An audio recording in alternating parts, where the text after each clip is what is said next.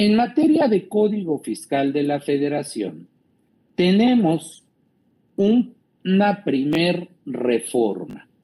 Se reforma el artículo 9, fracción 2 del Código Fiscal de la Federación. ¿Sí? ¿Por qué eh, reformaron esta fracción 2 del artículo 9? Para darle congruencia con lo dispuesto en la fracción 1 del artículo 9. ¿Ok? Recordemos que el artículo 9 nos define en qué casos una persona física o una persona moral se consideran residentes en territorio nacional. ¿Y por qué es muy importante tener claro si somos o no somos residentes en territorio nacional? Pues por una simple y sencilla razón si somos residentes en territorio nacional, estamos obligados a pagar el impuesto sobre la renta. Si no somos residentes en territorio nacional, pues no estamos obligados a pagar el impuesto sobre la renta. Entonces, en personas físicas, hasta, eh, bueno, este año todavía, dice que si una persona física cambia su residencia fiscal, pues deberá presentar el aviso de cambio de residencia fiscal. Pero que si el cambio de residencia se hace a un territorio con régimen fiscal preferente, esa persona física no dejará de considerarse residente en territorio nacional en el ejercicio de cambio y en los cuatro siguientes, a menos que el territorio con régimen fiscal preferente a donde cambió su residencia fiscal, pues tenga un acuerdo amplio de intercambio de información. ¿Esto por qué lo modificaron ya hace algunos años?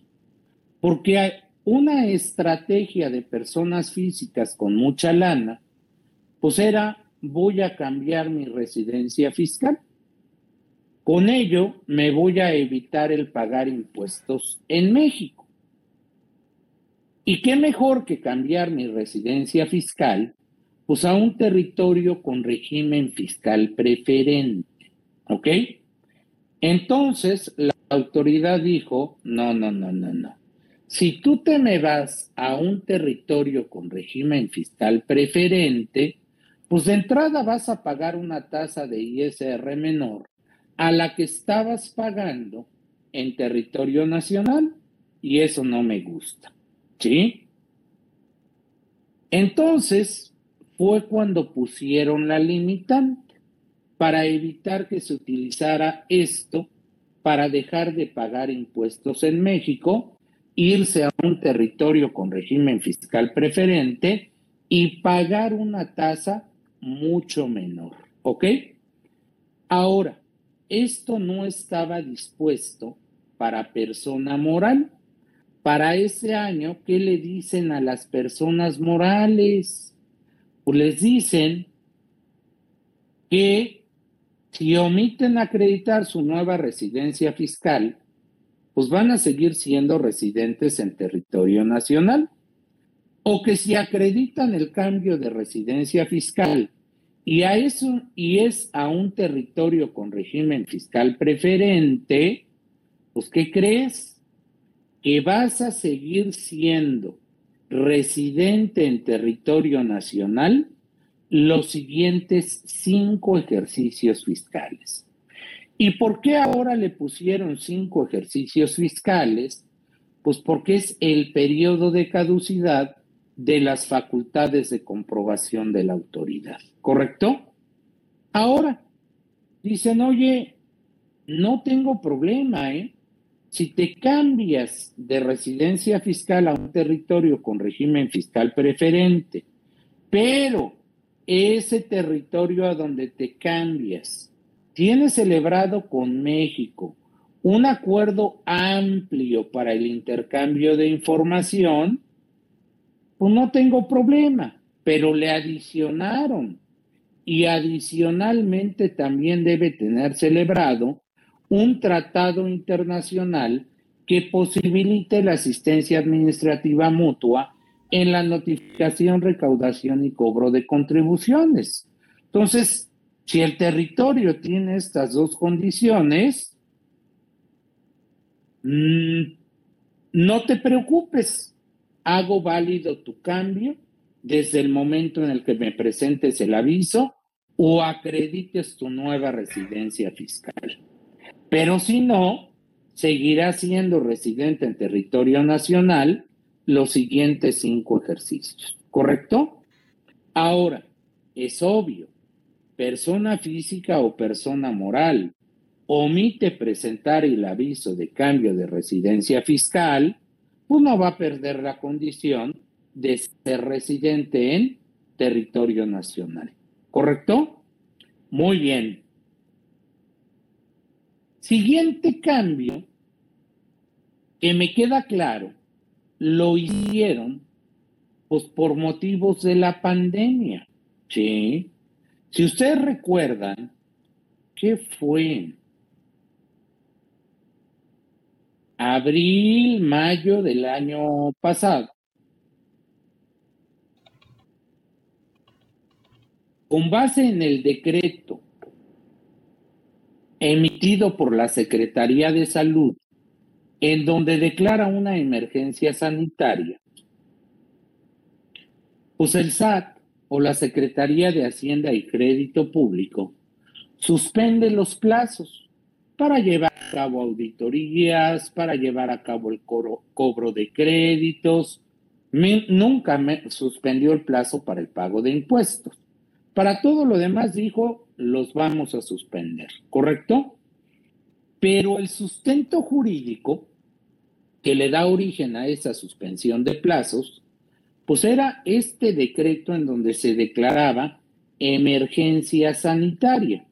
Entonces dijeron, oye, mira, no podemos estar atenidos a que la Secretaría de Salud pues emita un decreto, ya sea de emergencia sanitaria o ya sea de contingencia sanitaria.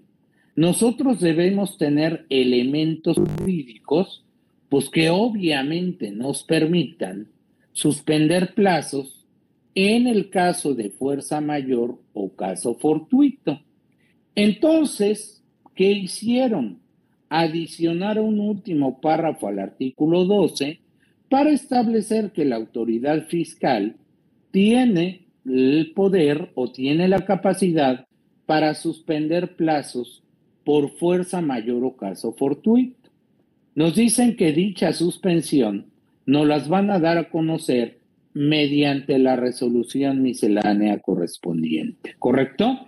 Entonces, ahora sí, la autoridad tiene la facultad para que en ciertas situaciones de plazo, eh, digo, perdón, de fuerza mayor o caso fortuito, pueda suspender plazos, ¿correcto? Muy bien. Sí,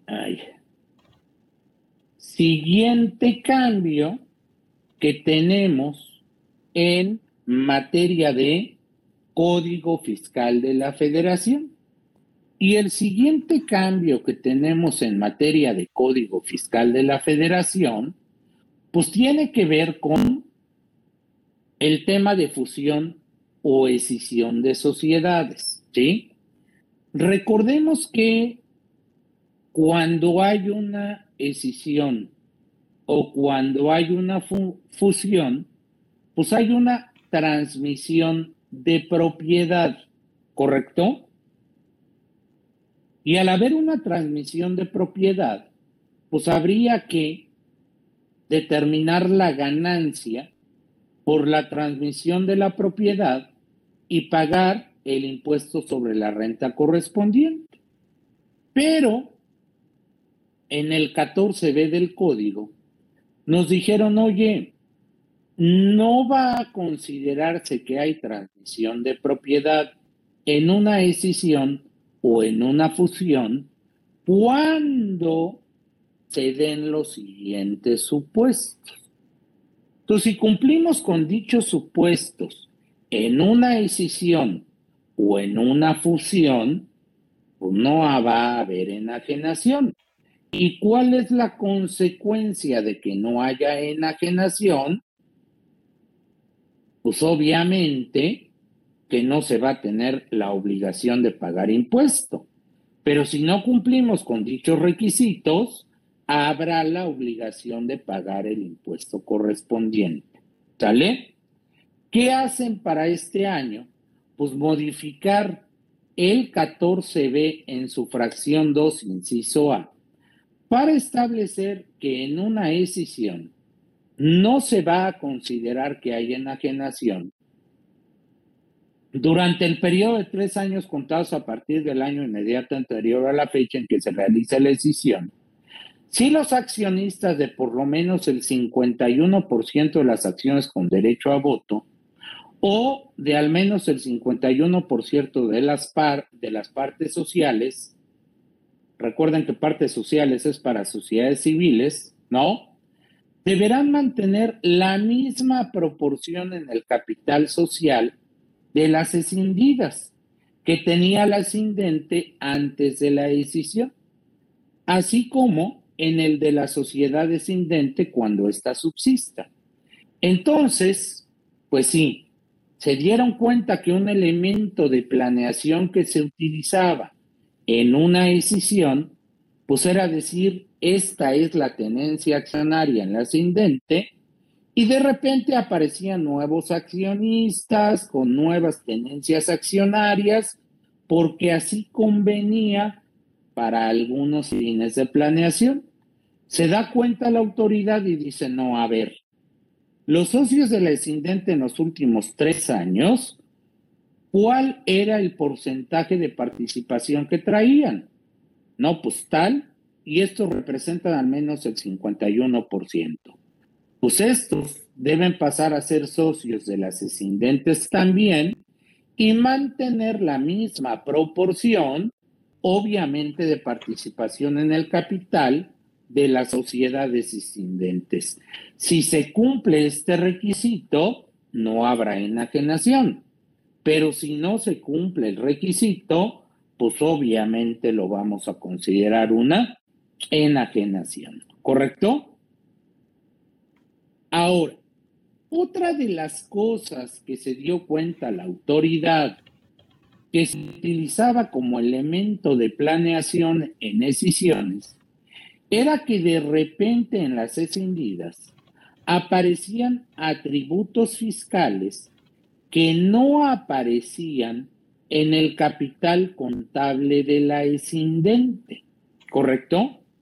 Entonces, pues agregan un supuesto más.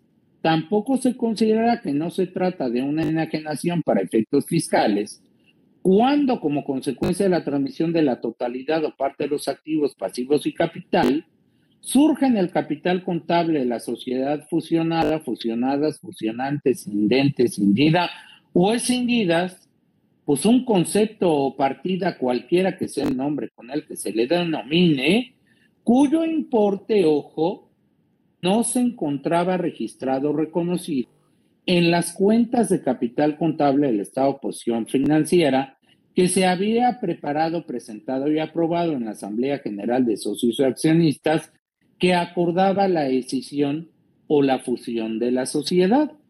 Entonces, pues sí, dijeron, pues cómo que no estaba acá y de repente aparecen, ¿sí? Y aparecen acá y aparecen acá. No, no, no, no, no. Los mismos atributos que teníamos acá, fiscales, financieros, pues deben pasar para acá, pero no deben surgir atributos nuevos.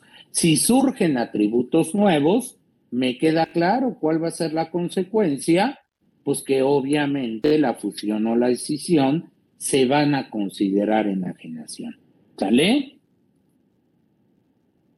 Ahora, se dieron cuenta también que de repente se llevaban a cabo fusiones y escisiones únicamente con una finalidad, obtener beneficios fiscales derivados de esa fusión o escisión. Entonces, ¿qué agregan también como nuevo para que no se considere enajenación la fusión o escisión? Pues que si en ejercicio de facultades de comprobación la autoridad detecta que la escisión o la fusión se llevó a cabo sin una razón de negocio, pues también se va a considerar como enajenación. ¿Correcto? Recordemos que el concepto razón de negocio está definido en el artículo 5A de código y dice que hay una razón de negocio cuando el beneficio económico esperado es superior al beneficio fiscal. Entonces, pues debe haber un beneficio económico esperado derivado de la fusión o de la escisión mayor al beneficio fiscal que se pueda obtener. Pero si solo hay beneficio fiscal y no hay beneficio económico, me queda claro que la escisión o la fusión pues no tienen una razón de negocio y va a ser considerada como esta enajenación, ¿correcto? Ahora, para ver si la escisión o la fusión tienen una razón de negocio, la autoridad podrá tomar en consideración las operaciones relevantes relacionadas con la operación de fusión o sucesión llevadas a cabo en los cinco años inmediatos anteriores y posteriores a su realización. ¿Correcto?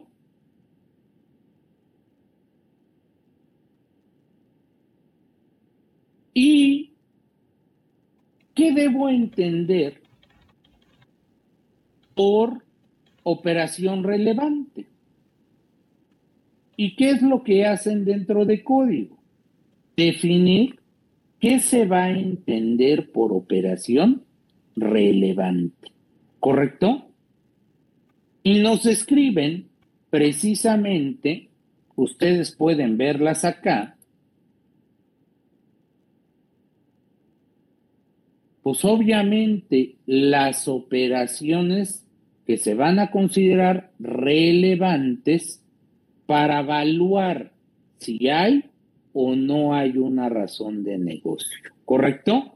Mi intención no es ponerme a leer las siete, simplemente tengan claro que hay siete y en un ratito que, que tengan, pues échenle una leidita a las siete operaciones relevantes que van a revisar para determinar si hay o no hay una razón de negocio. ¿Correcto? Ahora, bien importante, cinco años posteriores a la fusión o escisión, ¿se celebra alguna de estas siete operaciones relevantes? Pues la sociedad que subsista tratándose de escisión y la que surja con motivo de la fusión deberán presentar la información a que refiere el 31A primer párrafo inciso, C, inciso D del código, que es la declaración sobre la situación fiscal del contribuyente. ¿Correcto? Ok.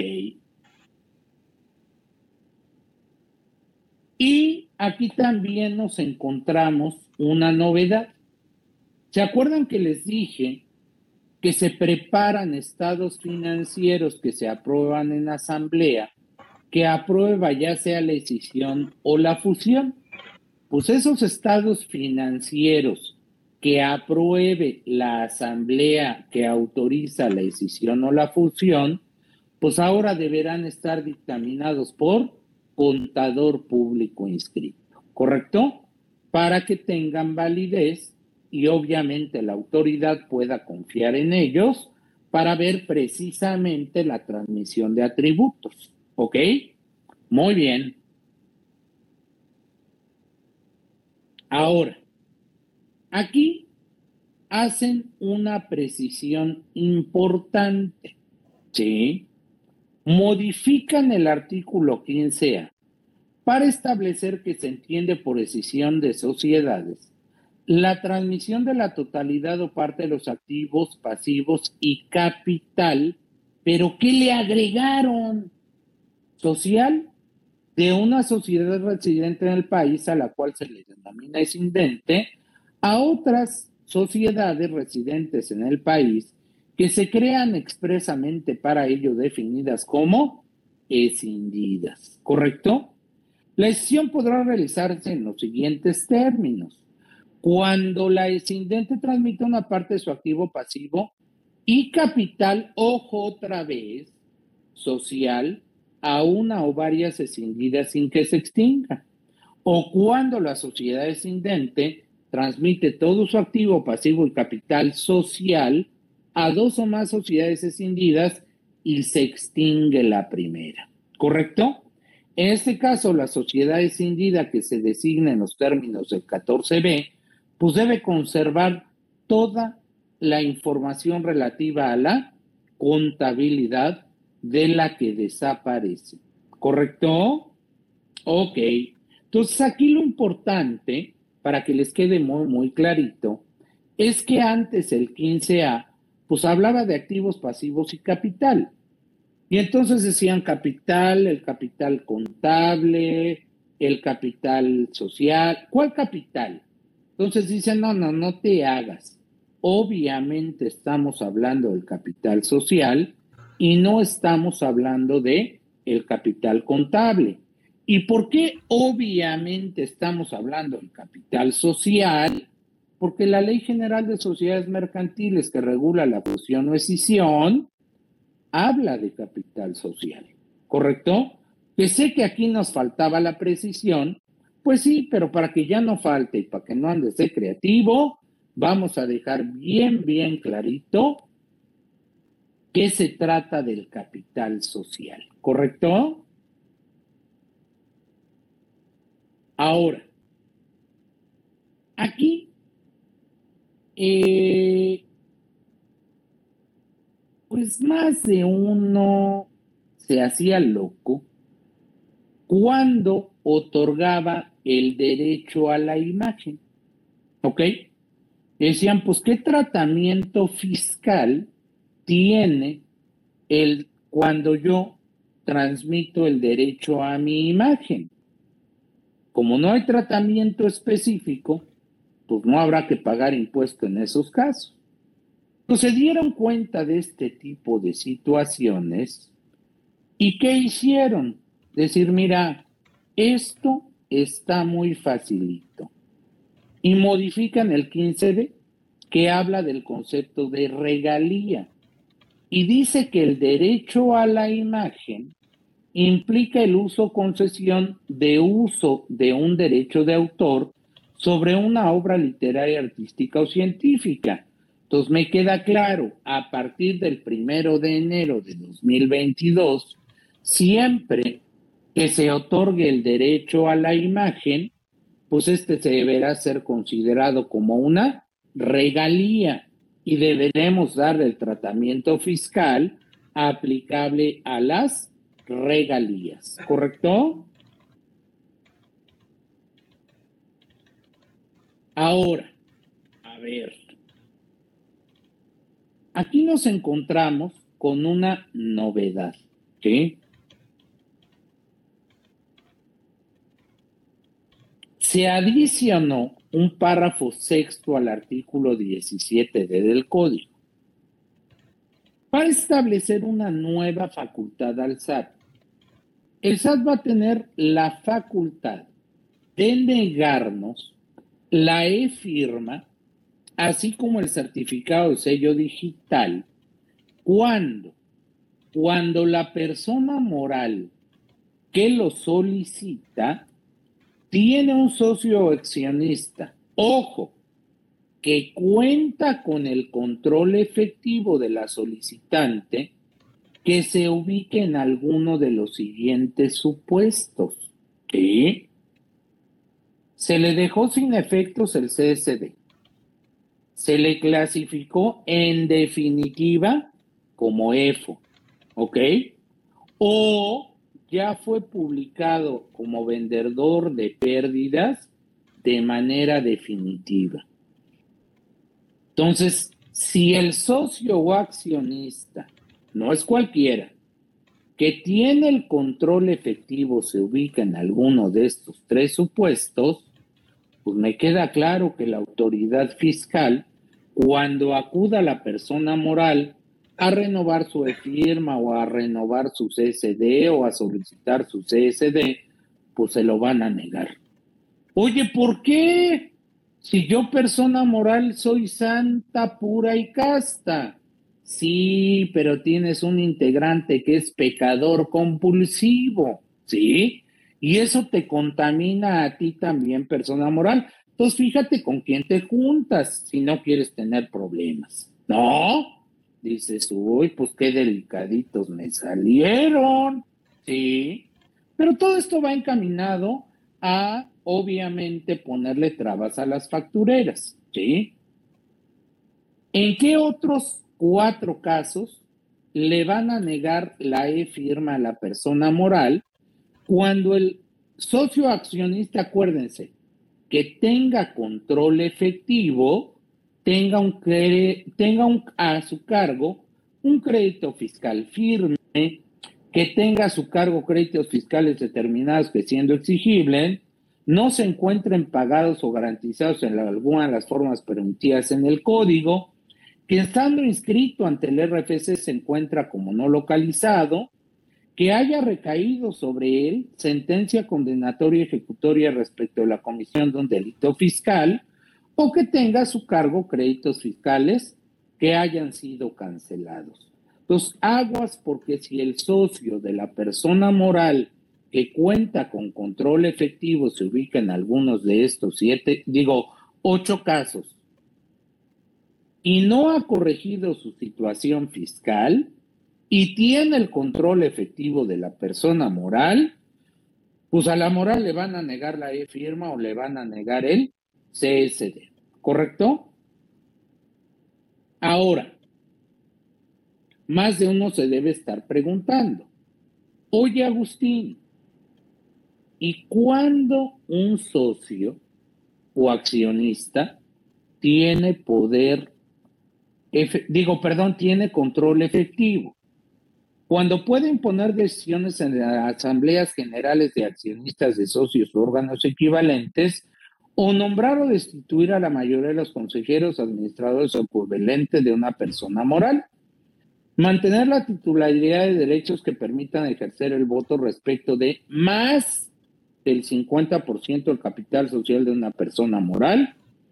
O dirige la administración, la estrategia, las principales políticas de una persona moral, ya sea de la propiedad de valores por contrato o de cualquier otra forma.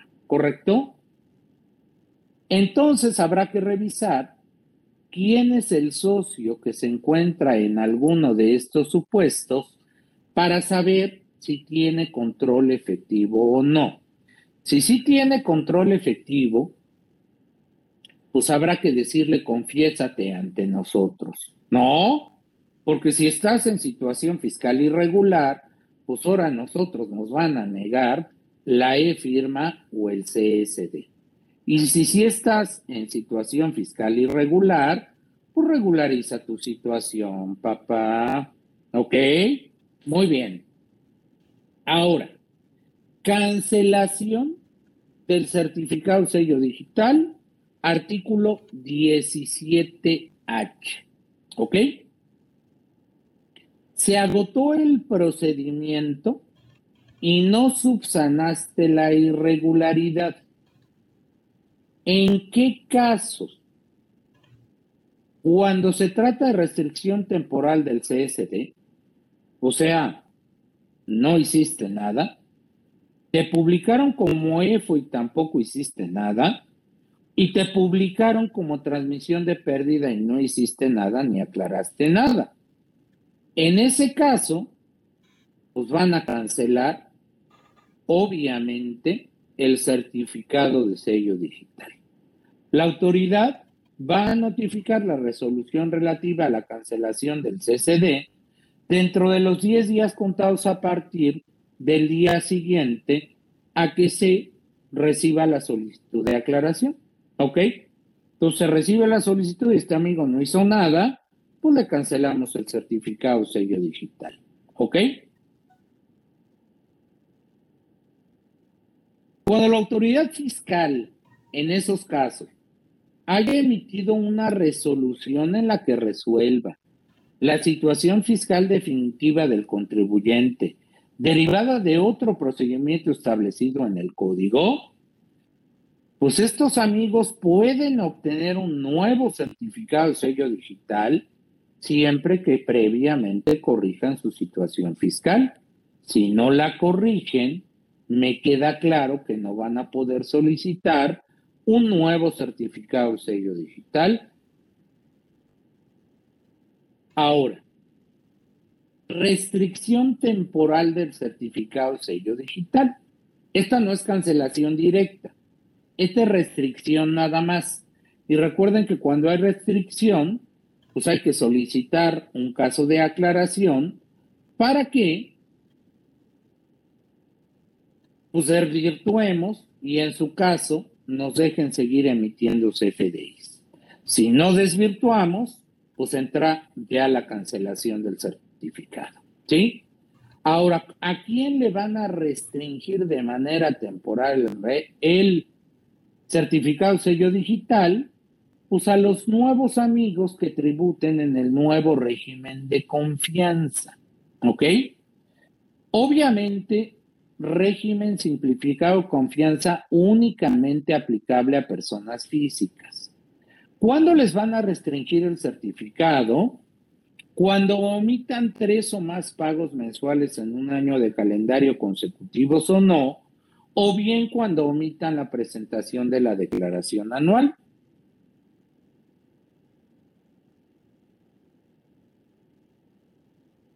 ¿Qué busca la autoridad con ello? Pues que en el nuevo régimen simplificado de confianza para persona física, pues no haya contribuyentes que no cumplan con sus obligaciones, ¿no? Con sus obligaciones obviamente de pago, ¿sí? Entonces, si te sentías motivado a no cumplir con tus obligaciones de pago estando en el reciclo, pues obviamente te van a suspender el certificado de sello digital. Vas a tener que regularizar para poder eh, reactivar tu certificado sello digital, ¿correcto?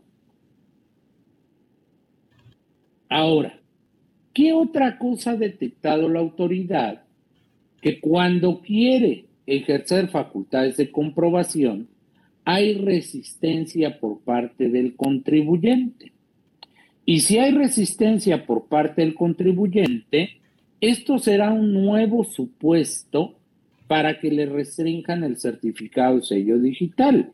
Entonces, si el contribuyente se opone a la práctica de la visita en el domicilio fiscal, no suministra los datos e informes que legalmente le exijan las autoridades, no proporciona la contabilidad o parte de ella, el contenido las cajas de valores y en general los elementos que se requieren para comprobar el cumplimiento de obligaciones propias o de terceros, o no aporta la documentación requerida por la autoridad durante una revisión electrónica, pues le van a restringir el certificado de sello digital. ¿Cuándo se entiende que hay resistencia? Cuando el contribuyente reincidente en alguna de estos cuatro supuestos. Y se considera reincidente cuando previamente le pusieron una multa y él sigue en su mismo papel. ¿Correcto? Entonces, si ese es el supuesto, pues para que te vayas poniendo flojito y cooperando, te voy a enviar de mientras a restringir el certificado de sello digital. ¿Sale?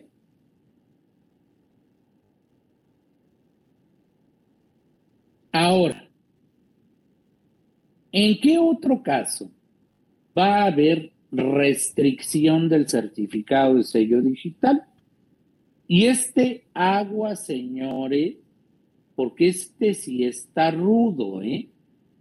Dice, cuando los CEDOS no acudan ante la autoridad fiscal a acreditar la materialidad de las operaciones realizadas con EFOS dentro de los plazos, dentro del plazo de 30 días, o habiéndolo hecho, pues no acrediten la materialidad, ¿correcto? Entonces, pues mucho cuidado, ¿eh? Ahora puede que no la acredites, pero corregiste tu situación fiscal, no tengo problema. Sí, pero si no acreditas y no corriges, claro que te voy a restringir el certificado sello digital. ¿Cuál es mi comentario acá? Señores, mucho cuidado.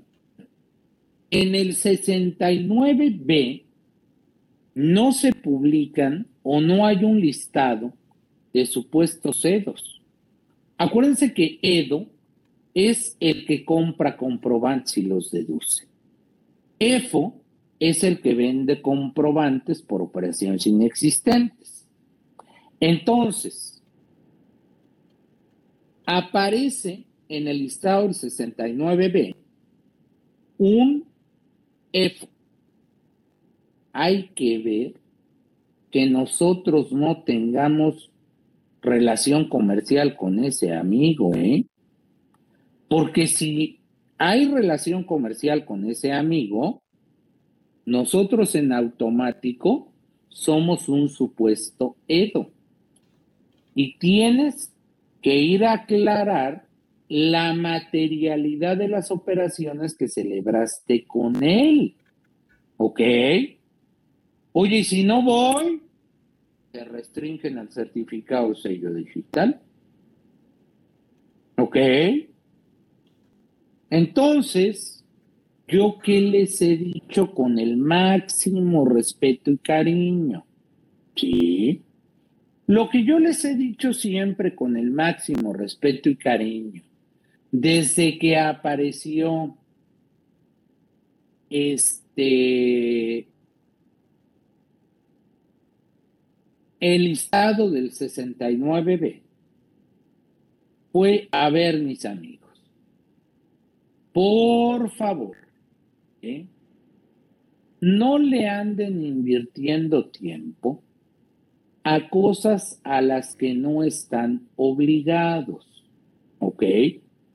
¿A qué me refiero a cosas con las que no están, a las que no están obligados? Pues yo he visto a muchos compañeros que al final del mes descargan todos los FDIs de la página del SAT y hacen cruces contra los FDIs que tienen y les dieron. Y no, bueno. Vaya, yo me quedo cuadrado de ver la cantidad de chamba que se han generado para hacer el cierre de mes. Sí. Y les he dicho, bueno, pero qué ganas de andar haciendo todas esas cosas. O sea, ¿estás bien? Sí. Pues entonces, ¿para qué andas viendo qué tiene el SAT? Luego el condenado SAT ni tiene todo bien y nomás te andas torturando porque no checa. No, Agustín, es que luego llegan invitaciones pues deja que llegue y vas y la aclaras. Pero en vía de mientras, ¿para qué le inviertes tanto tiempo a todas esas actividades extrañas que te pones a hacer? Sí. ¿Saben a qué sí le deberían dedicar tiempo? A revisar todas las publicaciones del 69 de, digo, B. ¿Ok? Y a revisar que quien salga publicado en el 69B no vaya a tener este relación comercial con nosotros. ¿Por qué? Pues porque si tiene relación comercial con nosotros, pues me queda claro que en automático somos un supuesto Edo.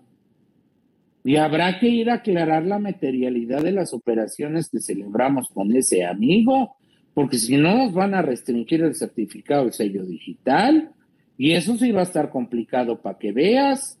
Si no amarra contra lo que tiene el SAT, me vale. Pero quédense dos días sin emitir CFDI, a ver qué se siente. Sí. Entonces, pues sí, mis amigos, hay que verificar las publicaciones del 69B. ¿Por qué? Porque ya desde hace un tiempo hay a los que yo les llamo híbridos. Oye, ¿qué son los híbridos? Antes estaba claro quiénes eran los malos y quiénes eran los buenos. Pero empezó a darse la modalidad que los buenos pues, tenían doble vida. Se portaban muy bien en el día, pero ve tú a saber qué cositas raras hacían por las noches. Sí. Y ese tipo de contribuyente empezó a ser común. Entonces, a lo mejor la operación que realizó conmigo sí fue una operación real, en donde sí me vendió bienes, en donde sí me prestó el servicio. Pero allá en lo oscurito, pues de repente anda ofreciendo comprobantes fiscales, aprovechando que él no se ve que es pecador. Pero esa ya aprendió a detectar a esos híbridos y pues también de repente los publica en la página del SAT. Se los digo porque tengo un cliente que es una importadora de licores, en donde una vez la contadora, que es una persona hiper, mega, super, ultra, archi, ordenada, me habla y me dice, oye Agustín, porque hasta eso yo a todos los clientes cada vez que sale una publicación del 69B, se las mando a todos los contadores de mis clientes porque tienen la instrucción precisa de verificar que no vaya a haber un EDO, digo un EFO, que celebró operaciones con nosotros. ¿Sí? Y hasta eso, bien buena onda todos, porque todos me hacen caso. ¿Sí? Entonces esta dama me habla un día horrorizada, diciéndome que alguno de sus proveedores salió publicado en el 69B como F. Con todo el cariño y confianza que le tengo, pues yo sí le tuve que preguntar, oye, andan comprando comprobantes, bueno, más me vale no haber preguntado eso, ¿sí? No, yo para qué les platico cómo se me puso. Se hizo la ofendida, no, bueno, bueno, casi, casi me dice y ya no quiero que seas mi asesor, ¿no? Le dije, perdóname, pues yo te lo tenía que preguntar, ¿sí? Ahora, ¿qué servicio o qué bienes nos proporcionaba este amigo que fue publicado como EFO? No, pues es la agencia de publicidad, nos presta servicios publicitarios. Está peor, mis amigos, es un intangible.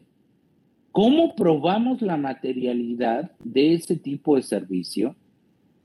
A ver, contratos, tienes bocetos, lo que nos vendí, bueno, pues obviamente toda la campaña publicitaria, cómo estaba integrada, este, para probar que sí nos prestó el servicio. Me dijo, todo eso, sí, sí lo tengo. Y hasta tengo de más tengo comunicados con las tiendas departamentales, con las grandes cadenas distribuidoras de licor, en donde les comunico de mi nueva campaña publicitaria y les pido autorización para ir a hacer publicidad a su establecimiento. Y tengo la autorización de ellos después del comunicado en donde se lo solicito.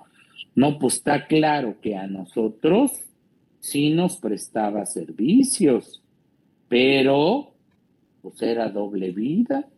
No, se ve que había algunos casos en donde pues andaba vendiendo comprobantes y afortunadamente logramos acreditar la materialidad de dichas operaciones porque en aquellos entonces cuando sucedió pues no había un procedimiento de aclaración y ante quién se tenía que aclarar. Pero les digo que esta dama es impresionantemente eficiente y le dije, pues ármate el expediente de todo y vete a la local que te corresponda, ¿sí? Y ahí llegas y dices, oigan, me pasó esto, ¿con quién paso? ¿Sí? Y pa' suerte de esta contadora que le escucha el administrador y que le dice, a ver, a ver, a ver, a ver, pásenla a mi oficina. Y la aclaración la hizo directamente con el administrador. ¿Ok? Y le dijeron, no, pues ustedes no son pecadores, palomita, y le voy a emitir una constancia en donde usted vino y acreditó la materialidad de todas las operaciones que celebró con ese amigo que está publicado como EFO, ¿correcto? Entonces, aquí sí, por favor, extremo cuidado, ¿sale? Ahora, esta está tremendamente grave. ¿Por qué? Pues porque la autoridad sí es cierto, tiene medios electrónicos, cada día se vuelve más eficiente en la fiscalización a través de pues todo lo, la información que recibe en los diferentes medios electrónicos que nosotros emitimos y hace cruces, ¿ok? Y si encuentra discrepancias, pues obviamente nos manda invitaciones. Pues ahora resulta que si hace sus famosos cruces y encuentra discrepancias, pues la autoridad tendrá la facultad de suspendernos temporalmente el certificado de sello digital. ¿Correcto? Entonces, pues yo antes les decía, no pelen las invitaciones es como cuando te invitan a ir al cine y alguien te cae gordo y le dices, mejor no voy. Es igual con las invitaciones del SAT. Pero ahora, yo diría, me llega una invitación porque hay discrepancia con CFDIs, con declaraciones, con estados de cuenta, con informativas. No, mejor verlo aclarando, porque de lo contrario, te puedes hacer acreedor a una suspensión temporal del certificado de sello digital. ¿Ok? Y otra vez, hay un socio o accionista en situación irregular, no has venido a tramitar tu firma autocertificado sello digital y no te lo puedo negar, pero ¿sabes qué sí puedo hacer? Suspenderte el certificado sello digital si yo detecto que tienes un socio con control efectivo y se encuentra en situación irregular. Acuérdense que son ocho las situaciones irregulares y si no se corrige la situación fiscal, pues le van a restringir a la persona moral el certificado sello digital. Y acuérdense que son tres casos en los cuales habrá que analizar si el socio que está en situación irregular tiene control efectivo. ¿Ok? Muy bien. Ahora, está claro, ¿eh? Hacen una aclaración muy importante. ¿Presentaste tu caso de aclaración? Te dieron un plazo para aportar datos, información o documentación. Pediste hasta prórroga, ¿ok? Y obviamente no proporcionaste toda la información que se te solicitó para la aclaración, el plazo de 40 días que tienes para aclarar y no te cancele, pues va a seguir corriendo, ¿ok? Aunque hayas metido tu solicitud de aclaración, pero como no aclaraste nada, me queda claro que solo querías ganar tiempo, ¿ok? Y si solo querías ganar tiempo, pues ¿qué crees? Que ya me di cuenta y no vas a ganar tiempo. ¿Ok? Porque para mí, este, obviamente, pues el plazo va a seguir corriendo. ¿Sale?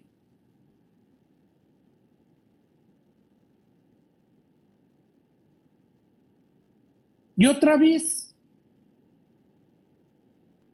Va a haber restricción temporal de CSD cuando la autoridad fiscal haya emitido una resolución en la que resuelva la situación fiscal definitiva del contribuyente derivada de otro procedimiento establecido en el código. ¿Ok? ¿Puedes llevar a cabo el procedimiento de aclaración? Sí, claro, puedo llevar a cabo el procedimiento de aclaración con una condición. Cuando me solicites el procedimiento de aclaración, pues ya debiste haber corregido tu situación fiscal, ¿correcto? Porque si no has corregido tu situación fiscal, pues me queda claro, te voy a restringir el certificado sello digital y no voy a aceptar tu solicitud de aclaración, ¿correcto? Ahora, se modifica el artículo 17 y de código para establecer que cuando exista un documento digital con e-firma o con sello digital, vamos a poder verificar su integridad y autenticidad conforme a los medios o mecanismos que para tal efecto, pues determina el SAT a través de la resolución miscelánea. Hoy por hoy solo había un mecanismo para validar la integridad y autoría de un documento digital con firma electrónica o con sello digital. Ahora se ve que va a haber varias maneras de hacer la verificación y nos las van a dar a conocer en resolución miscelánea fiscal. ¿Ok? Ahora, aquí hay un punto importante en materia de eh, solicitudes de devolución. ¿sí? Hay una reforma al artículo 22, séptimo párrafo, en donde se establece que cuando derivado de una solicitud de evolución, la autoridad requiera datos, informes o documentos, ¿ok? Para aclarar información del primer requerimiento, y si no son proporcionados en su totalidad, ya sea con motivo del primero o segundo requerimiento, pues ese plazo no se va a considerar en el cómputo del plazo de 40 días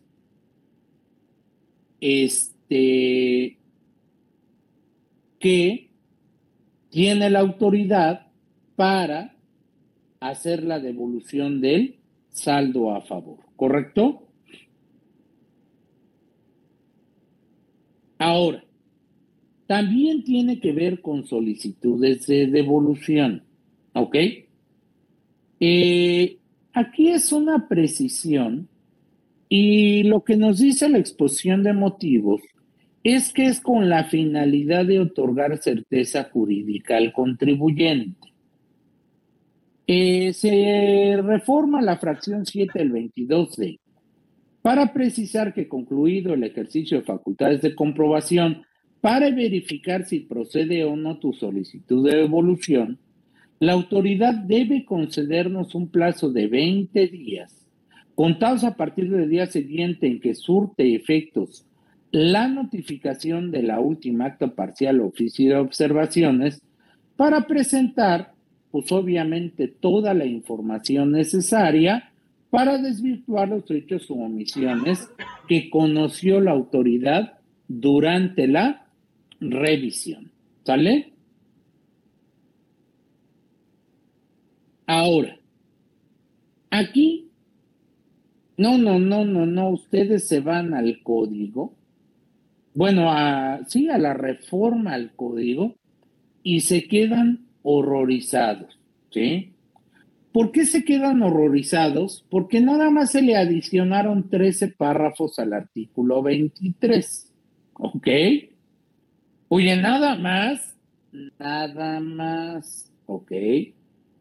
Pero no quisimos poner los 13 párrafos porque dijimos, esto es una monserga y les hicimos un resumencito, ¿sí? Eh, más de uno va a decir, ¿qué capacidad de síntesis tienen? ¿Sí? ¿Por qué resumir 13 párrafos en seis renglones? No inventes. Pues es que así somos nosotros, ¿sí? Y para que les quede claro, les voy a explicar algo que ya estaba en el 23 de código. Y eso que ya estaba en el 23 de código se llama compensación de oficio. ¿Qué es la compensación de oficio? El SAT me debe un saldo a favor, pero yo a su vez al SAT le debo contribuciones. ¿Ok?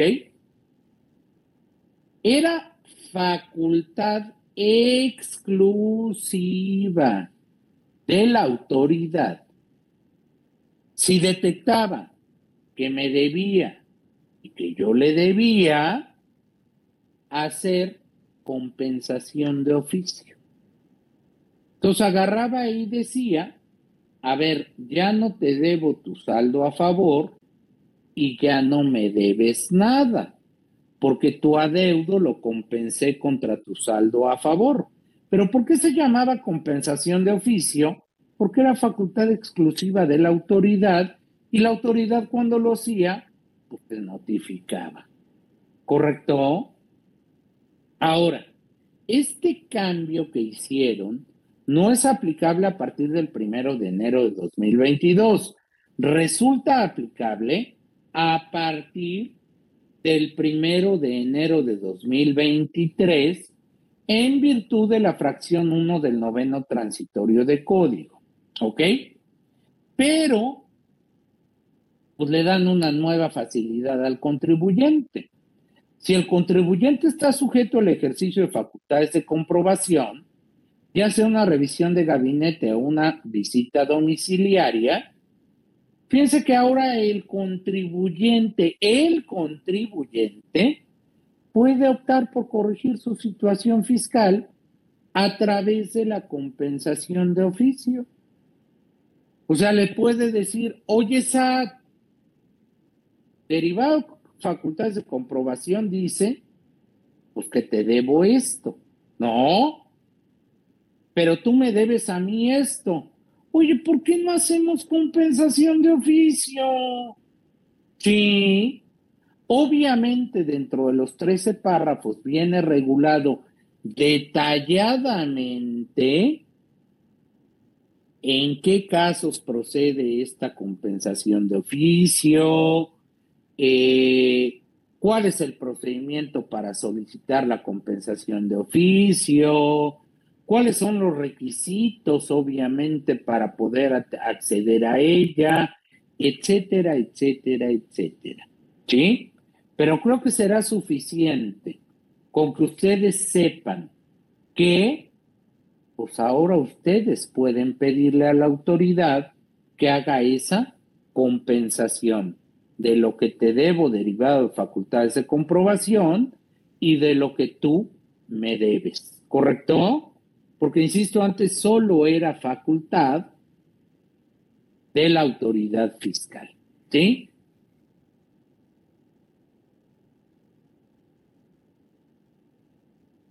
Y por ejemplo, miren, aquí hay un caso en donde no procede.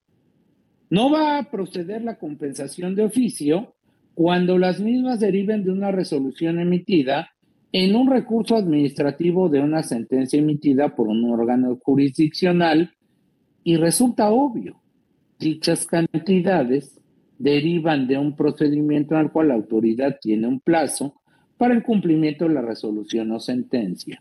Por lo que con el objeto de no afectar dichos plazos, pues este, en este caso, pues no se incluye la compensación de oficio. ¿Correcto? Ahora, era precisión en el 25 de código. ¿Y por qué hicieron la precisión?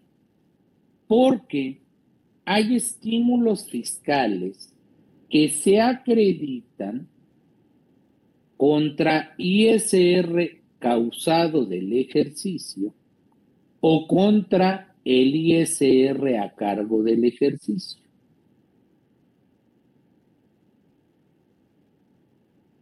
Y el código pues solo contemplaba una opción. ¿Ok?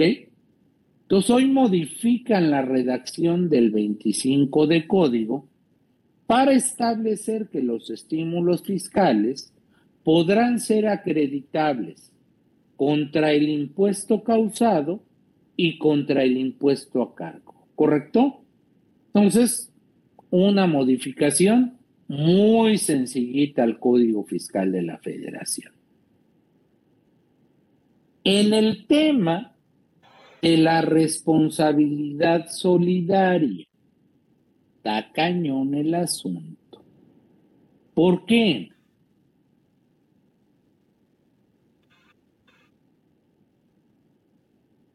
Porque se adicionó un segundo párrafo a la fracción cuarta del 26 para establecer que existe adquisición de, una negociación, salvo prueba en contrario, cuando la autoridad fiscal detecte que la persona que transmite y la que adquiere, ya sea bienes, derechos o obligaciones, se ubica en alguno de los siguientes supuestos. Transmisión parcial o total mediante cualquier acto jurídico de activos o pasivos entre dichas personas. Identidad parcial o total de las personas que conforman al órgano de dirección, socios o accionistas con control efectivo. Identidad parcial o total de sus representantes legales Identidad parcial o total de sus proveedores. Identidad de su domicilio, de la ubicación de sus sucursales, instalaciones, fábricas o bodegas o bien de los lugares de entrega o recepción de la mercancía que enajenan. Identidad parcial o total de los trabajadores afiliados en el IMSS. Dices, a ver, a ver, a ver, a ver, a ver, a ver. Creo que ahora sí no le estoy entendiendo. Les voy a poner un caso de la vida real. ¿Sale? Es una persona moral que hace dos años, ya no me acuerdo si dos, o tal vez un poquito más,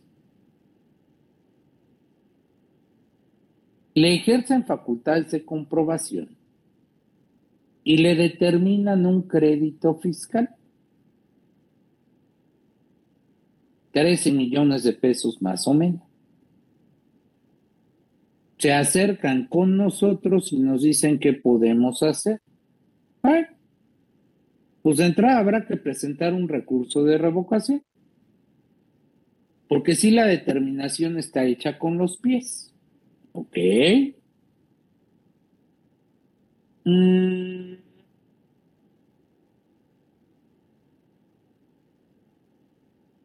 Se atravesó la pandemia, la autoridad lenta, no buena. Les digo que ya llevamos como dos o tres años con ese recurso de revocación, ¿sí? Y entonces, este, se le ocurre al dueño de eh, esta empresa, oye, ¿y si creamos una nueva? ¿Y por qué se le ocurrió?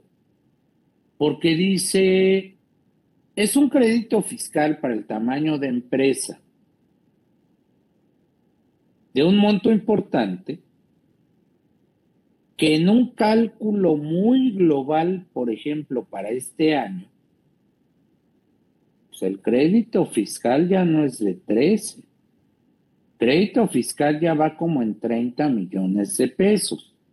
Y si 13 eran gravosos, pues ahora imagínate 30 millones de pesos. Entonces, ¿por qué quiere crear una nueva? Porque eh, todo lo que tiene esta es la que tiene el problema, pues que se lo pase a esta. Esta la dejamos encueradita. Si le quieren partir el alma a esta, que le partan el alma a esta. Oye, socios, pues hasta el monto de sus aportaciones. ¿Ok? Ok. Ni le dijimos, pues adelante. No le vemos problema. Nunca lo hizo. Ahora que vimos el tema de la responsabilidad solidaria, ¿qué te está diciendo aquí código? Si este es el que vende y este es el que compra, pero se da alguno de estos supuestos, ¿Qué crees que está comprando también esta? La responsabilidad solidaria de esta. Entonces, cuando vemos esto, pues le hablamos y le dijimos, oye, ya hiciste tu nueva, porque esta viejita, pues ya trae una contingencia económica como de 30 millones de pesos. Y dice, no inventes, ¿en serio? Pues es que se me hizo buena idea, ustedes la aprobaron, pero nunca lo hice. Pues ahora lo vas a tener que hacer antes del 31 de diciembre. ¿Por qué? Porque si eso lo haces en el año siguiente, pues hay un tema de responsabilidad solidaria en esta respecto de esta que fue la que le vendió. ¿Por qué? porque van a ser mismo domicilio, mismos accionistas, mismo todo. ¿Correcto? Entonces pónganse vivos con este tema porque sí está muy bravo. ¿Sí? Vean, identidad en marcas, identidad de derechos, identidad de activos fijos, no bueno. ¿Ok? Ahora, Siguiendo con el tema de responsabilidad solidaria, también se reforma la fracción quinta del 26 de código para establecer que los representantes, sea cual fuese el nombre con el que se les designe, de personas no residentes en el país o residentes en el extranjero, con cuya intervención éstas efectúen actividades por las que deban pagarse contribuciones, pues van a ser responsables solidarias hasta el monto de dichas contribuciones así como los que sean designados en cumplimiento de las disposiciones fiscales y aquellos que sean designados para efectos fiscales. Obvio, hasta por el importe de las contribuciones o aprovechamientos a que refieren las disposiciones fiscales. ¿Sí? Y esto se me hizo una vacilada. ¿Ok? ¿Por qué? Pues yo creo que ninguno de ustedes siente el deseo de voluntariamente asumir responsabilidad solidaria. Pero dijeron, si sientes deseos de voluntariamente asumir responsabilidad solidaria, pues lleva a cabo el procedimiento que te voy a dar a conocer en miscelánea para que obviamente asumas dicha responsabilidad solidaria. Y ya me imagino cuántos va a haber formados diciendo, yo quiero asumir responsabilidad solidaria. Pues yo creo que nadie, pero, pero pues ya veis, de repente ponen cosas raras en las disposiciones fiscales. Importante también, se reforma la fracción 9 del 26 para establecer que van a ser responsables solidarios las personas morales que no hayan presentado la declaración informativa por la enajenación de acciones entre residentes en el extranjero sin establecimiento permanente en el país. ¿Vale? Mm. ¿Qué les platico? Pues si lo vieron en la tele. Vaya, esto fue muy ventilado en los medios, salió en prensa, salió en radio, salió en televisión, vaya, salió en todos lados. ¿Sí? Había establecido la propuesta del Ejecutivo Federal que todo aquello que fuese, todo aquel que fuese mayor de edad pues tenía la obligación de darse de alta en el registro federal de contribuyentes. Sí. Lo que pasa es que sí estaba prevista en la propuesta inicial del Ejecutivo una sanción si no lo hacían. Contador, perdón que lo interrumpa. Tiene una pregunta en el chat a las 4.11. ¿Va a responder las preguntas ahorita o, o al final? Este, mi querida Chio, las vamos a responder terminando código fiscal de la federación. Yo espero a eso de las 5 estar terminando código y ahí me, me paso a la parte de preguntas y respuestas para pues, leer todas las preguntas y dar respuesta a esas preguntas. Y luego haremos lo mismo en renta y en IVA Iré recibiendo preguntas y terminaré o trataré de terminar 7.30 para que de 7.30 a 8 me ponga a responder, pues obviamente todo lo que aparezca en el chat. ¿Sale? Entonces ahí velas guardando, mi querida Chio. Claro. velas ordenando, por favor, para que igual y tú me ayudas a leerlas y yo a contestarlas. ¿Te parece? Me parece perfecto, contador. Ok. Ok, Chio, agradezco tu, tu ayuda. ¿Sale? Claro que sí, contador. Gracias. Bueno, les decía a mis amigos, pues se había propuesto que se tenían que dar de alta en el RFC y que sí iba a haber una sanción si no cumplían con ella. No, bueno, se desgarraron las. No, no, no, no, se cortaron las venas con galletas marías y de animalitos en el Congreso. Bueno, hicieron gran alaraca y gran show de eso. ¿Sí?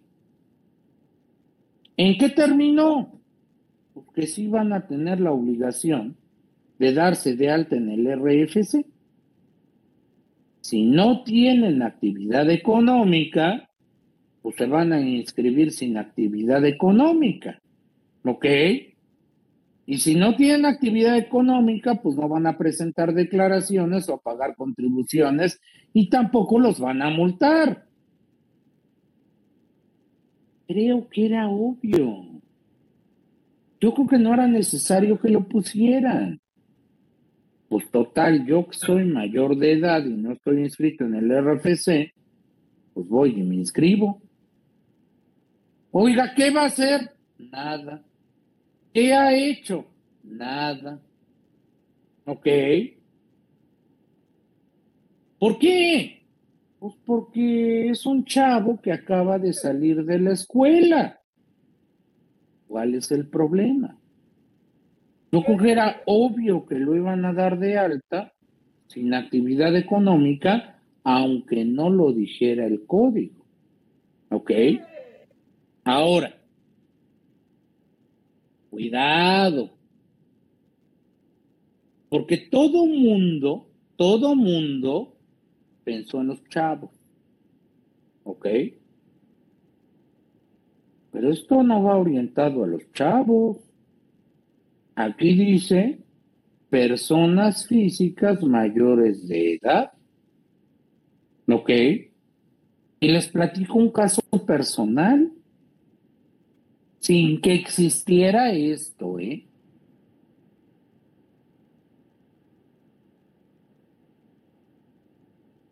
Tío ya tiene muchos años.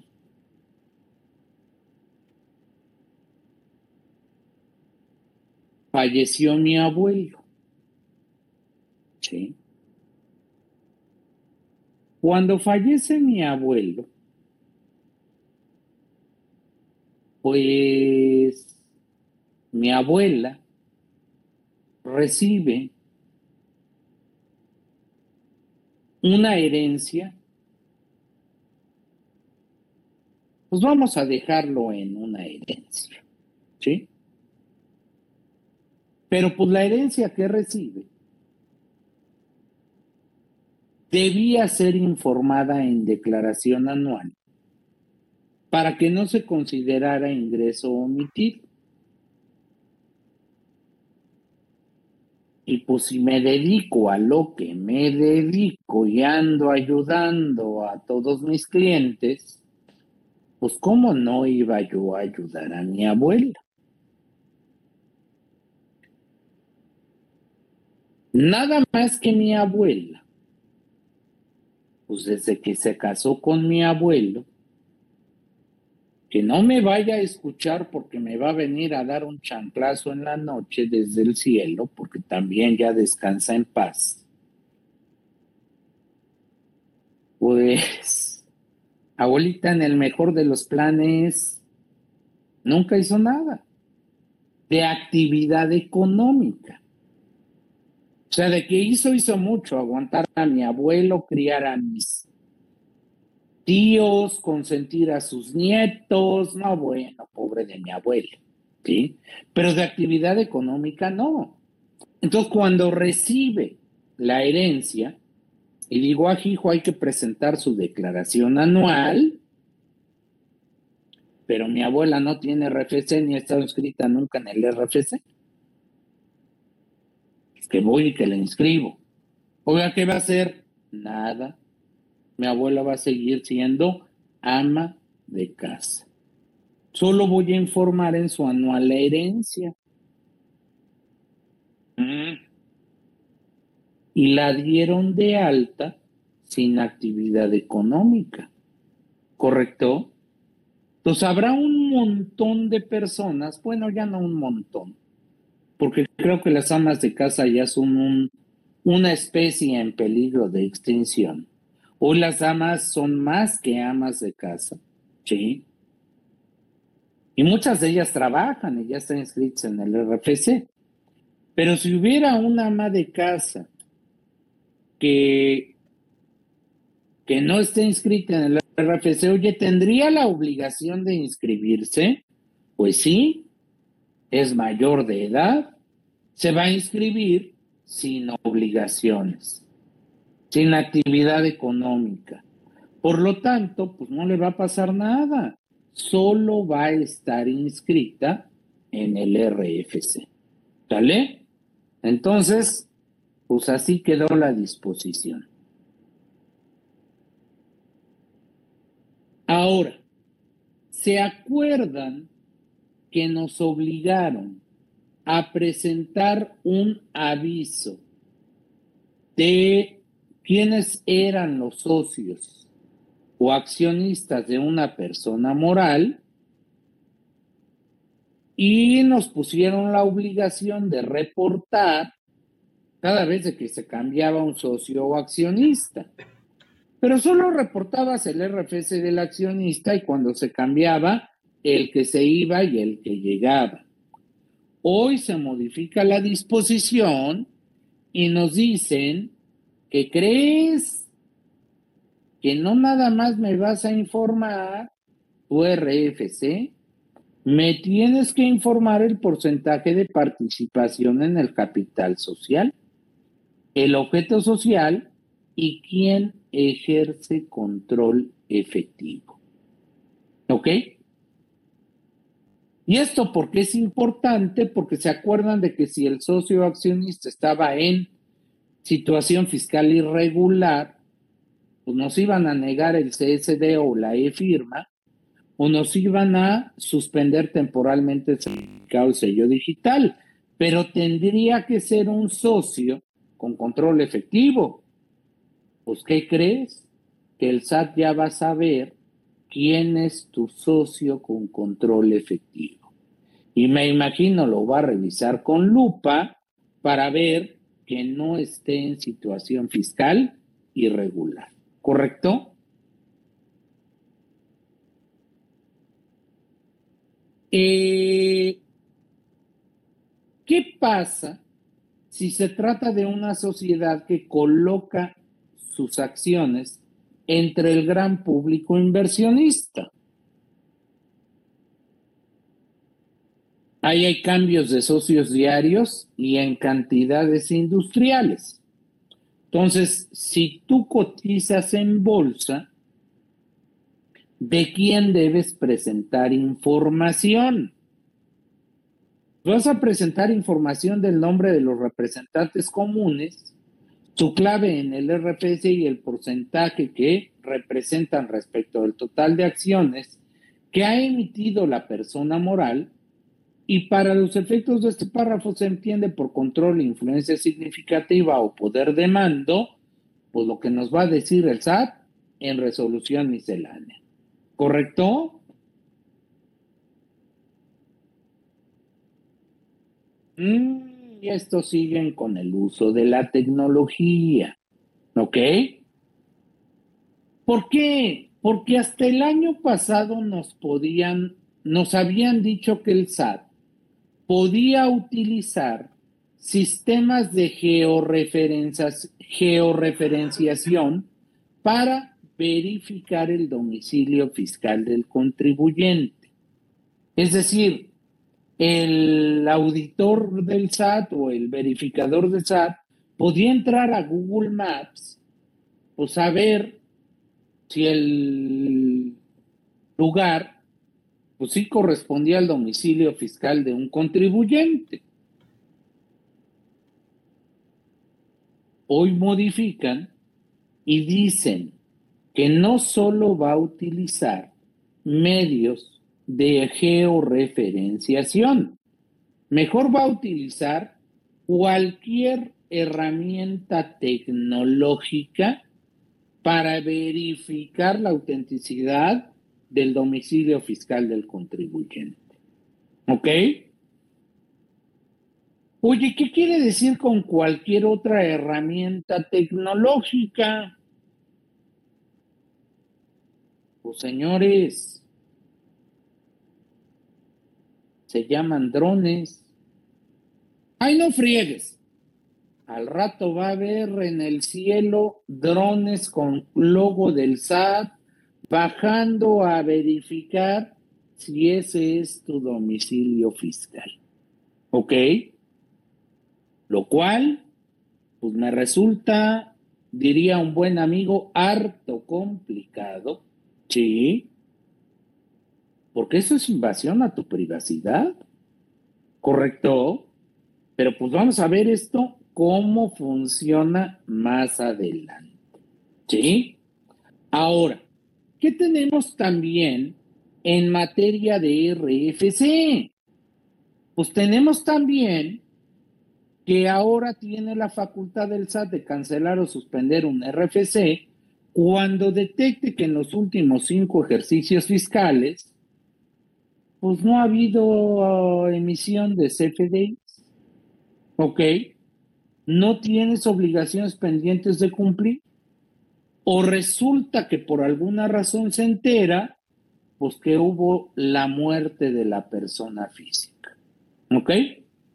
Si el SAT se da cuenta de ello, te puede suspender o te puede cancelar el registro federal de contribuyentes. Esto lo hacen con el afán de hacer una depuración del RFC, pues para que no haya hasta muertitos en el registro federal de contribuyentes, ¿correcto? Ahora, ¿qué pasa cuando una sociedad se liquida? Pues que modificaron y dijeron que tenía o debía tener una opinión positiva del cumplimiento de obligaciones fiscales. Ahora agregan un nuevo requisito y no solo debes estar al corriente en tu situación con el SAT. Si te quieres liquidar, debes contar también con opinión positiva de cumplimiento en materia de seguridad social. ¿correcto? Y si ustedes recuerdan, durante un muy buen ratito, lo, cuando tú ibas a constituir una persona moral, el notario tenía la obligación de inscribir a la persona moral en el RFC a través de un sistema que se conocía como medios remotos, ¿correcto? Y a partir del primero de enero de 2023, digo, perdón, 22, queda sin efectos ya la inscripción a través de medios remotos. ¿Ok? Ahora, en materia de CFDI se ven muchos cambios pero en realidad son precisiones que hicieron y que subieron a código, que en muchos de ellos ya estaban en resolución miscelánea y lo subieron a código para dar certeza jurídica. Por ejemplo, es obvio que para que tú emitas un CFDI o CFDIs, pues debes tener obligaciones fiscales en el RFC tener e-firma vigente y dicen y cumple con lo que diga el SAT en miscelánea. Pues nada nuevo. El tema de los complementos. ¿Cuántos complementos tenemos al día de hoy que nos han dado a conocer a través de miscelánea? Pues hoy en código dice que la autoridad tiene la facultad de darnos a conocer complementos a través de la resolución miscelánea. Me encanta porque ahora sí le da certeza jurídica a la emisión de un CFDI con complemento. Ahora, si el PAC recibe un CFDI con complemento, pues tiene la obligación de validar que el complemento tenga todo lo que debe tener. Oye, y si valida pero le falta algo al complemento, pues pobre PAC porque le van a meter una multa de 10 a 20 pesos por cada CFDI que haya certificado con falta de requisitos en un complemento.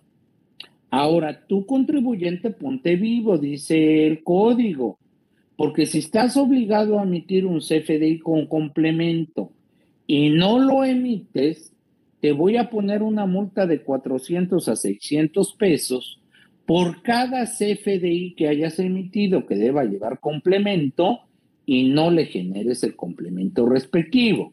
¿Sale? Hoy por hoy en el 29 de código están regulados los proveedores de certificación. ¿Qué hicieron?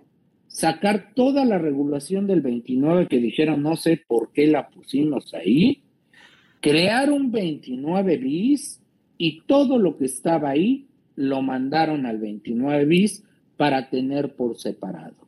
¿Correcto? Ándenle, señores. Ahora sí. ¿Eh? Yo esto recuerdo que en cursos de CFDI siempre se los dije. Señores, un CFDI de egreso comúnmente conocido como nota de crédito no sirve para cancelar un CFDI de ingreso.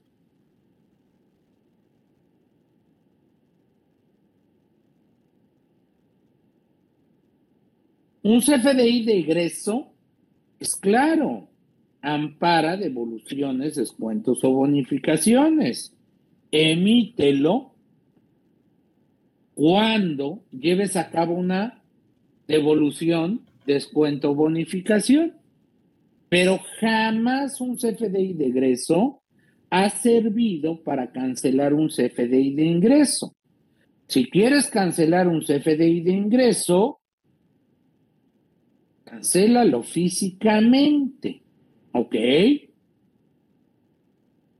Se ve que ya se dio cuenta el SAT de esta mala práctica de muchos de mis compañeros y dijo, a ver, a ver, a ver, a ver.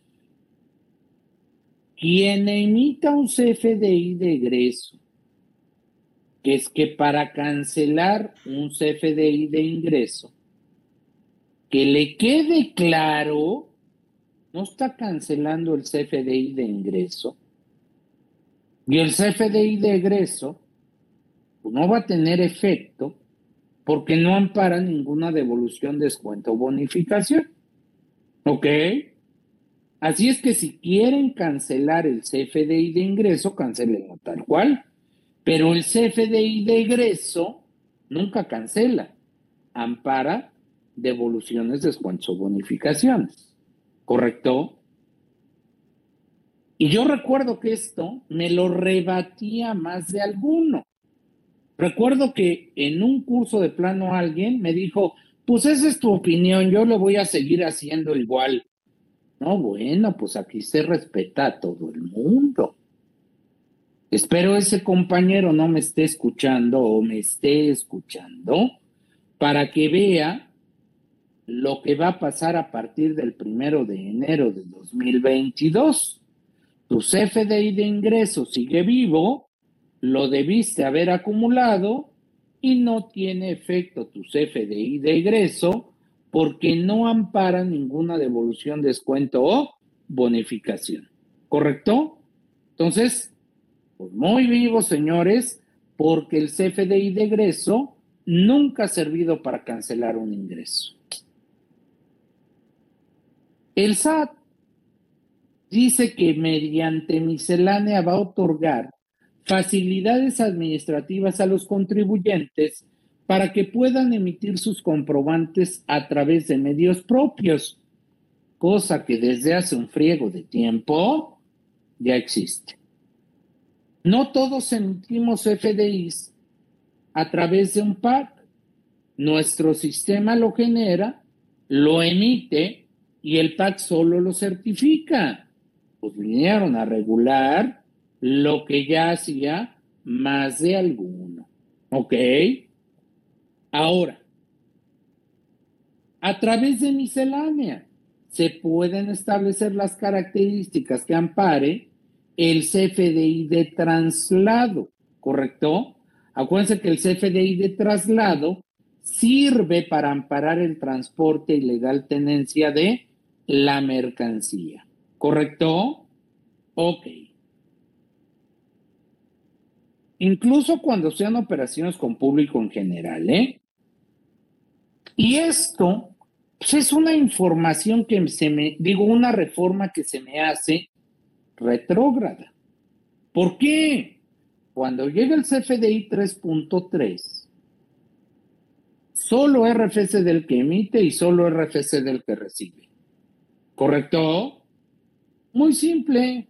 Olvídate del nombre, domicilio, que hacían complicada la emisión.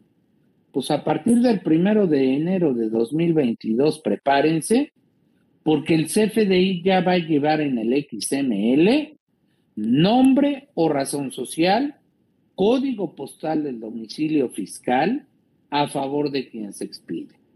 ¿Ok? Y la clave del uso fiscal que el receptor le dará al comprobante fiscal. Qué ganas de retroceder. ¿Correcto? Pero bueno, pues así lo pusieron. ya hay por ahí alguna publicación en la página del SAT del contenido del nuevo CFDI 4.0. Ahora, ¿qué se ha dado cuenta el SAT? Que hay contribuyentes que emiten CFDIs por actividades que no tiene dadas de alta en el RFC.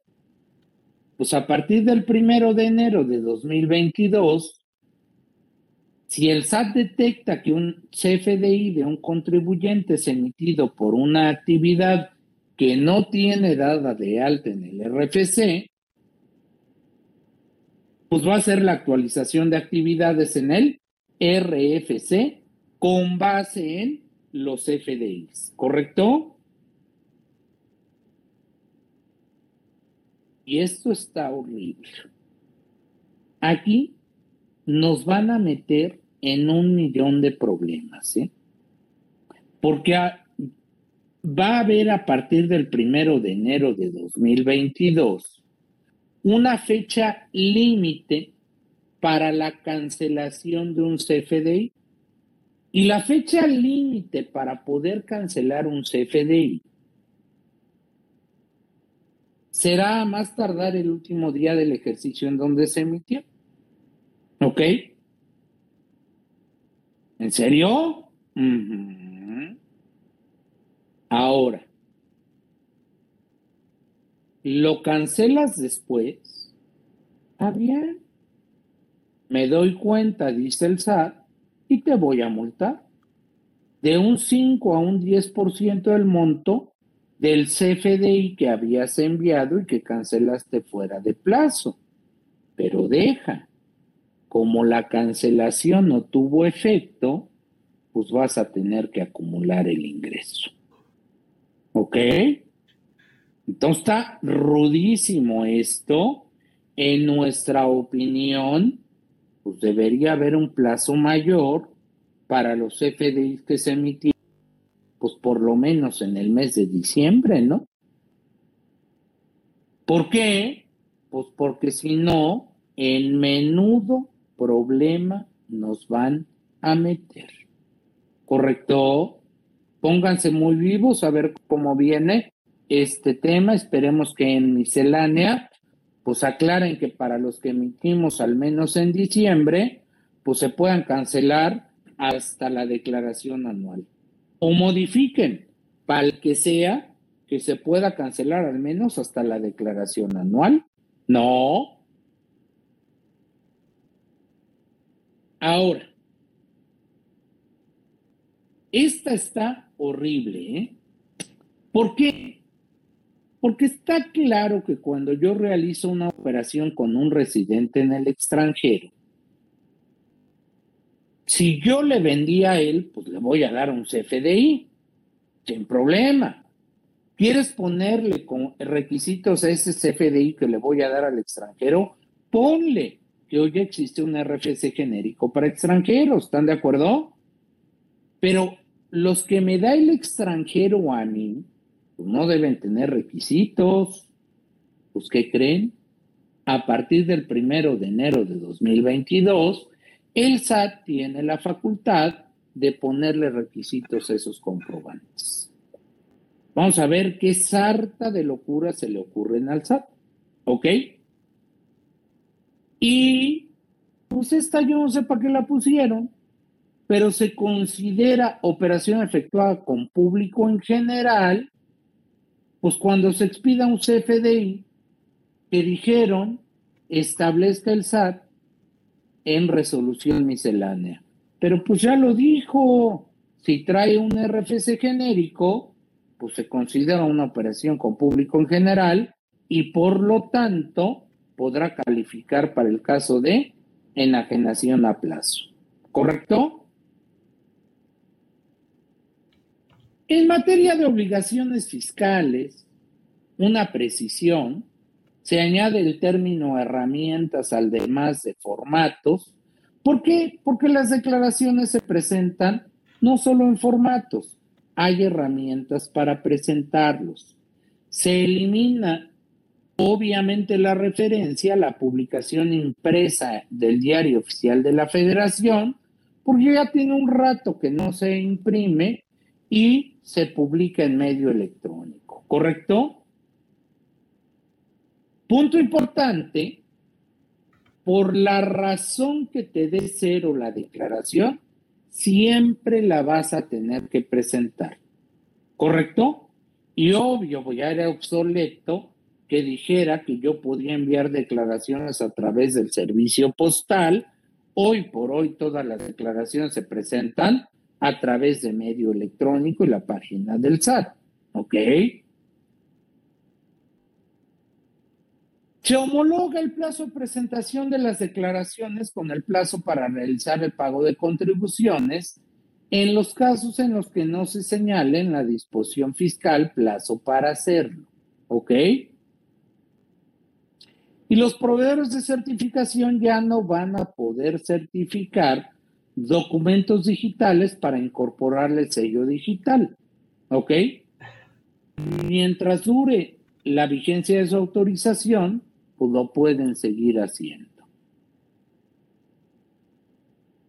Se adicionan como operaciones relevantes la fusión y escisión de sociedades y la enajenación de acciones tiene lógica por todos los cambios que vimos en materia de fusión y escisión, ¿correcto? Entonces hay que presentar la declaración de operaciones relevantes cuando haya fusión, escisión o enajenación de acciones, ¿sale?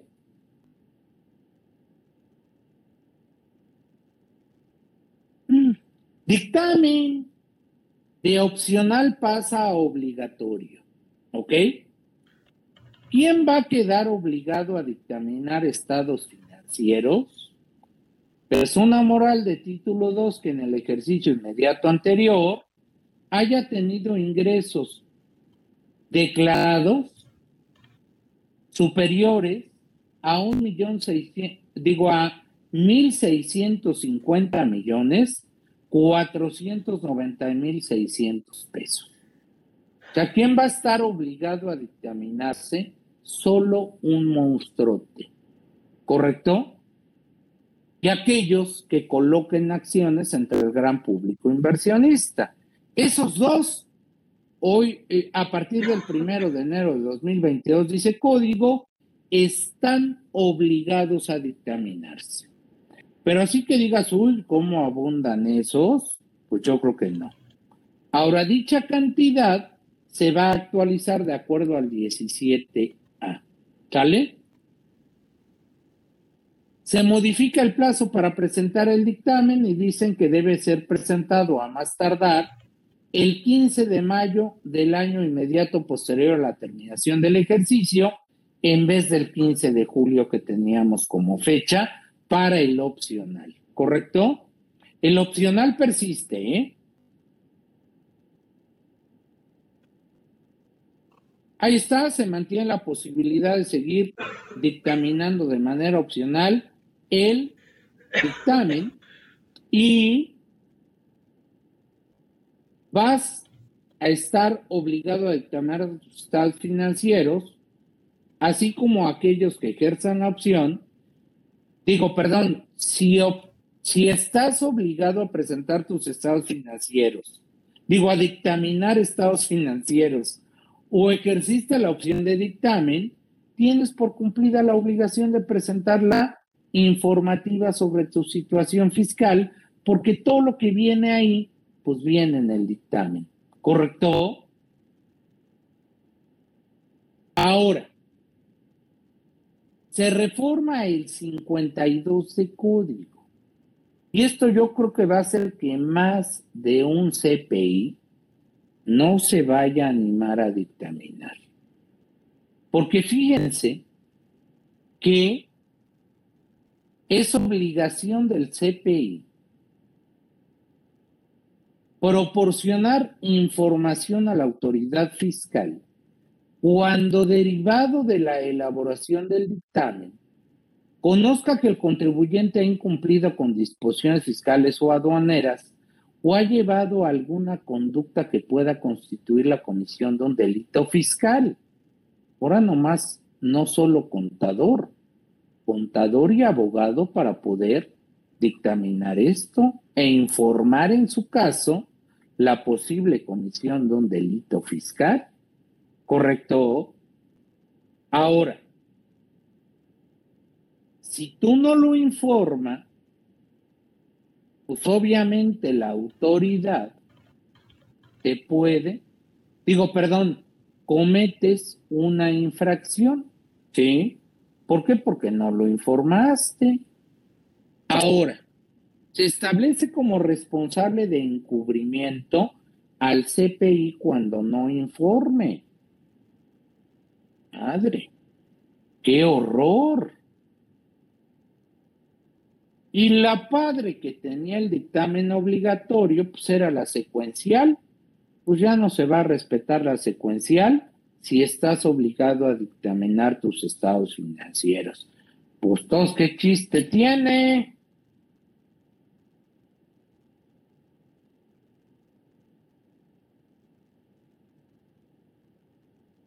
Y se modifica el 32D para establecer que el IMSS puede eh, precisar algún procedimiento para obtener la, digo, la opinión de cumplimiento en materia de seguridad social. ¿Correcto? Y si operas con el gobierno federal, pues obviamente el IMSS podrá hacer pública la opinión de cumplimiento en materia de seguridad social. ¿Sale?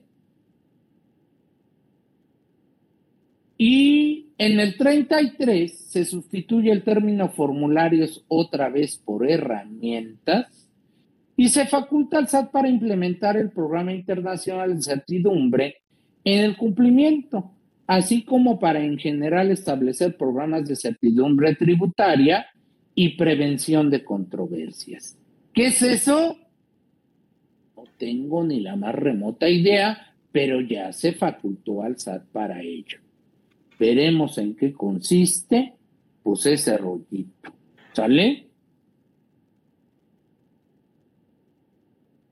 Importante. Hay avalúos que puede practicar la autoridad y están en código. Hoy precisa el 42 que si el SAT así lo necesita, puede practicar avalúos de activos fijos, cargos diferidos, gastos diferidos, erogaciones en preparativo y toda clase de servicio. Entonces puede practicar un avalúo de inversiones y de servicios si así lo requiere, adicionales a los avalúos que ya prevé el reglamento del código. ¿Ok? Pago inicial cuando te autorizan el pago a plazo ahora debe ser pagado a través de declaración. ¿Ok? Porque anteriormente te autorizaban el pago a plazo y te daban un formato para hacer el pago inicial, pero no presentabas declaración. Como es obvio que debes presentar declaración, pues ahora para hacer ese pago inicial ya no se hará a través de ese formatito que te daban tendrá que ser a través de declaración. ¿Sale? Ahora, ¿qué creen? Ven que hay dos listas, la del 69 y la del 69B. La del 69 el SAT le llamó la lista de los incumplidos, yo le llamo la lista gris, y el 69B, pues es la lista negra, porque ahí están los que venden comprobantes. Pues ahora en la lista gris o de incumplidos, van a publicar a todos aquellos contribuyentes en los que se le haya agotado el procedimiento de aclaración por restricción temporal del CSD y no hayan subsanado irregularidades. A los EFOS que no desvirtúen la presunción de la inexistencia de operaciones amparadas en CFDIs, cuando se detecte que se trata de contribuyentes que no desvirtuaron la presunción de transmisión de pérdidas indebidas y esta es importante en el 69B. Se va a considerar que eres un EFO cuando emites comprobantes por cuenta de un tercero que tiene suspendido o cancelado su certificado sello digital. ¿Ok? ¿Cuál es el caso? Le suspenden el certificado sello digital a la mamá y le dice a una de las hijitas, pues emítelos tú para no entorpecer mi operación. En lo que yo arreglo lo de la cancelación, ¿ok? La hijita que emita el CFDI por cuenta de la mamá es EFO. ¿Por qué? Porque quien tiene la capacidad, trabajadores, infraestructura para emitir el CFDI es la mamá no la hijita. ¿Correcto? Entonces, aguas es un nuevo supuesto para que te publiquen como EFO. Y para que no haya mal uso del acuerdo conclusivo, ahora dicen que el plazo máximo para substanciación de un acuerdo conclusivo será de un año. Oye, y si viene de atrás, debe quedar resuelto al más tardar el 31 de diciembre de 2022, ¿correcto?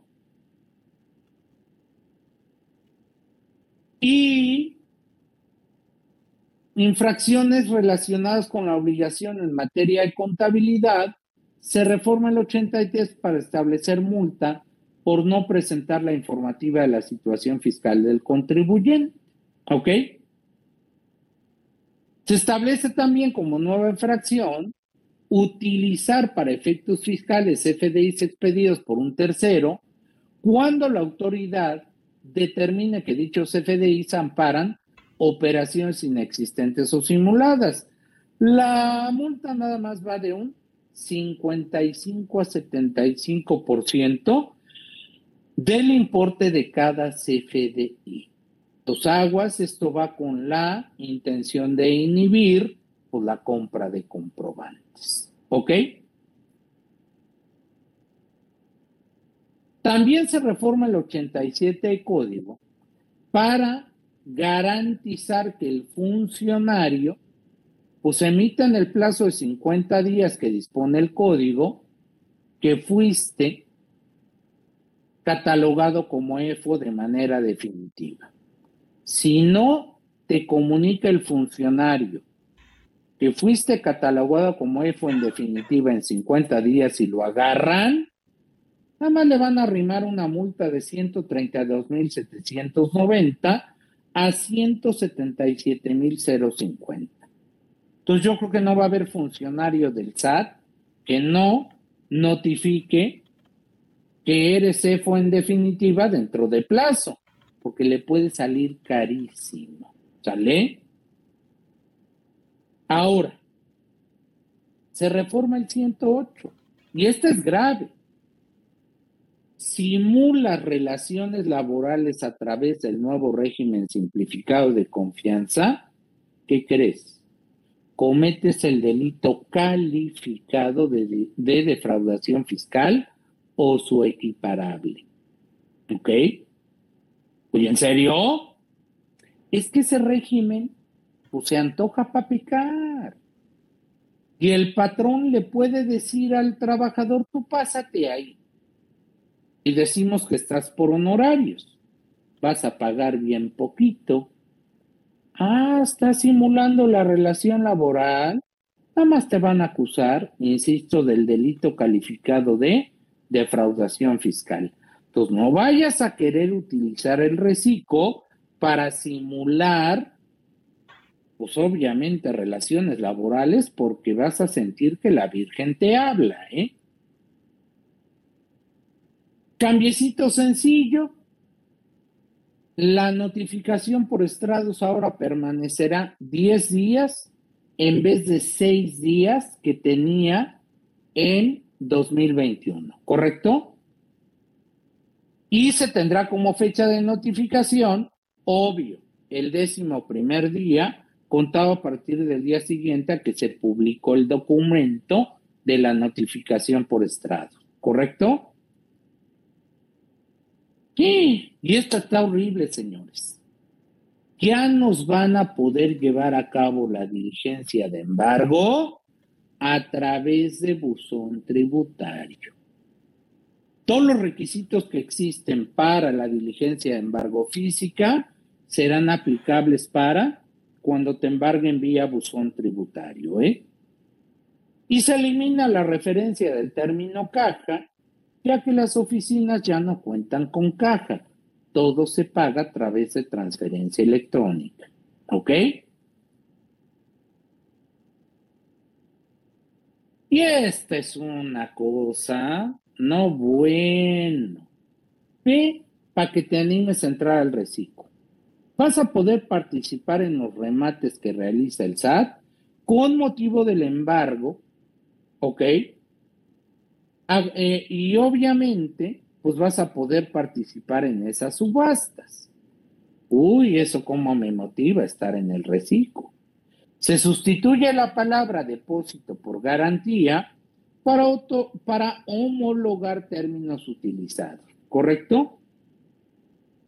Y se precisa que el importe constituido, pues obviamente corresponde a la garantía, ¿sale? Y es todo lo que tenemos en materia de Código Fiscal de la Federación.